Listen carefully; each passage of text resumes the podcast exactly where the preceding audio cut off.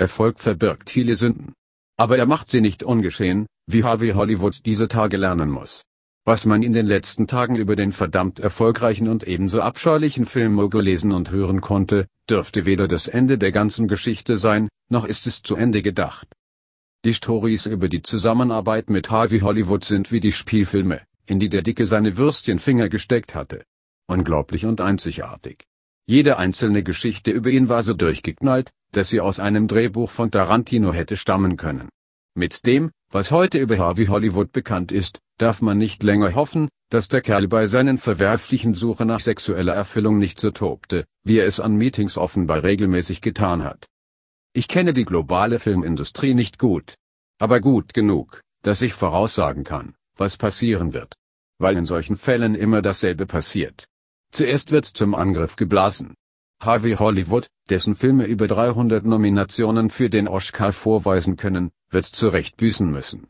Zusammen mit vielen anderen. Die Spielregeln werden geändert, weil so etwas nie mehr passieren darf. Anschließend wächst Gras über die Sache. Der Missbrauch durch die Mächtigen verlagert sich auf eine neue Ebene, die von der Gesellschaft verkannt und vom Gesetz nicht erfasst wird. Das Schweigen der Lämme und die Mädchenfresserei beginnt erneut. Es ist wie beim Fallschirmspringen. Man kann dabei sterben. Trotzdem stürzen sich Zehntausende Menschen freiwillig jedes Jahr in die Tiefe. Sie unterschreiben dazu Dokumente, in denen sie juristisch wasserdicht erklären, aus freiem Willen ein großes Risiko einzugehen und sich aller Folgen bewusst zu sein. Wie viele Menschen gibt es, die unbedingt ein Star sein wollen? Ich fürchte, es sind mindestens so viele, wie aus Flugzeugen springen wollen. Wohler wird mir erst sein, wenn jede Frau und jeder Mann ohne Konsequenzen entscheiden kann, zu was sie oder er Ja oder Nein sagt. Erst wenn wir nicht nur Verbote und Gebote schaffen, sondern auch Alternativen, wie trotz einem. Ohne mich. Eine Karriere im Film oder sonst wo gestartet werden kann, erst dann wird der Missbrauch abnehmen.